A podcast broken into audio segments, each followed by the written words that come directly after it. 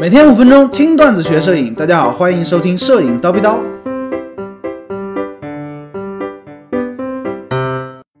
卡片相机怎么选？之前某一期啊，撸啊撸同学。不对啊，噜啦嘞同学啊，留言说能不能讲一期关于卡片机的内容啊？想要入一个便捷的卡片机，在佳能、尼康和理光之间纠结啊？谢谢，我考虑的是理光的 GR 二、黑卡四，还有佳能的 G7X Mark Two。哎，同学，尼尼康呢？对吧？想要知道这三者的优劣。好的，高老师就来聊一聊卡片机怎么选啊。目前啊，大家可以看到卡片机基本上已经消失了。之前呢，单反相机死贵死贵的，所以说大家呢都买便宜的卡片相机嘛。现在呢，单反相机便宜了，哎，又有更加轻便的微单也出来了，手机拍照性能呢也越来越强了，所以说呢，卡片相机基本上就没有了。但是呢，还有一些高端的卡片相机还顽强的存在着啊。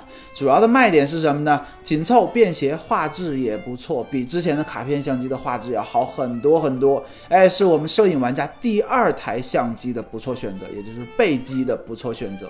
主要呢有三款，上面这位同学已经提到了，佳能的 G7X Mark Two，呃，索尼的黑卡 R X 一百 Mark Four，哎呦，都出第四代了啊。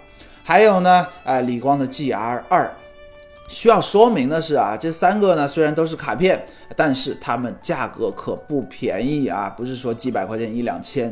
佳能这个呢四千块钱左右，理光这个呢四千块钱左右，索尼这个呢就更贵一点，五千五百块左右。你看，作为第一台或者说你唯一一台相机，它们显然是不太合适的，因为。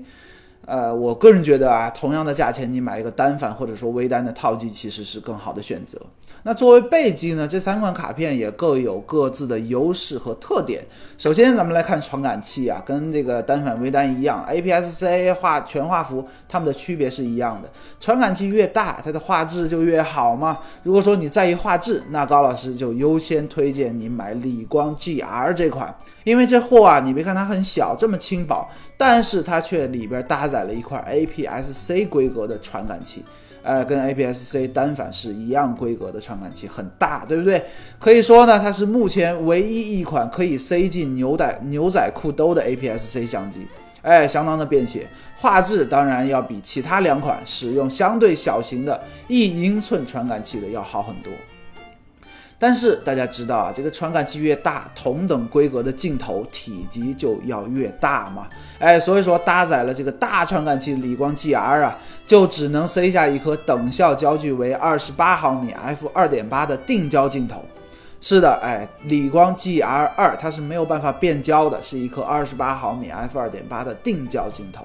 这叫有得必有失嘛。不过话说回来啊，这枚镜头的光学素质是非常棒的。哎，等效呢，二十八毫米，非常适合扫街啊、计时啊、抓拍啊。哎，小广角呃，小广角的风景啊之类的。f 二点八的光圈呢，其实也不算小了。你想想，大三元不也是二点八吗？哎，是一款定位非常明确的啊，比较小众的扫街神器。如果说有这方面的需求啊，你可以买来，哎，不不妨可以考虑考虑这个个呃，理光 GR 这一台高素质的随身快拍相机。之前啊，有一段时间高老师也有强烈的冲动想要买 GR 二，但是后来放弃了，为什么呢？因为穷嘛，对不对？啊，索尼黑卡 R 一 R 叉一百 Mark Four 呢，高老师是没有用过的啊，甚至都不知道这货已经出了第四代了啊。但是它的第一代 R 叉一百第一代我用过，深度的用过，给我留下了非常深刻的印象啊，哎，非常好的印象，对焦速度奇快无比，抓拍扫街特别好，画质也不错，因为它的传感器啊比之前的这种小卡片大很多，是对角线是一英寸的传感器。也不算小了，而且呢，它是可以变焦的。之前的第一代呢是二十八毫米广角，哎，f 一点八的大光圈，镜头素质呢也还是不错的。后来呢，呃，不知道是第二代还是第三代，就变成了更广的镜头了。R 叉一百目前的 Mark 四就是第四代，它的镜头的等效焦距是二四七零，光圈是 f 一点八到二点八。你看，二十四毫米 f 一点八，七十毫米 f 二点八，这个参数相当的赞了，对不对？而且呢，这个机器功能非常的全面。啊，4K 视频就不说了，WiFi 就不说了，高速连拍、翻转屏，还有什么呃，逼格非常高的，内置了一个弹出式的电子取景器啊，总之性能就是非常全面了啊，功能非常的全面，要不然卖那么贵呢，对不对？啊，佳能的 G7X Mark II 这又是什么呢？你会发现它的核心参数啊，跟索尼黑卡差不多。啊，其实呢，这事是这个样子的。佳能啊，当时看着哎啊，索尼 R 叉一百卖的这么火，心里想，哎你妹的，不能让你一个人爽，干他啊！于是呢，就有了 G7X Mark II，啊，大概是这个意思吧。同样都是一英寸的传感器，体积也差不多，光圈也差不多是 f 一点八到二点八，而且呢，焦距焦段还长一些。你是二四七零，好，我就弄个二四一百，哎，同样也有翻转屏和 WiFi，而且我的价格比你便宜一千五。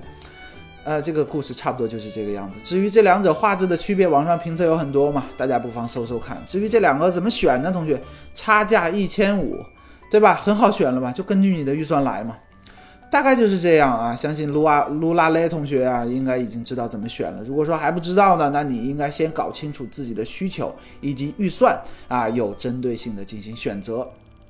今天高老师就先叨逼到这里了。想要系统的学习摄影知识，欢迎微信搜索“蜂鸟微课堂”，回复 VIP 畅听三百三十多节课程。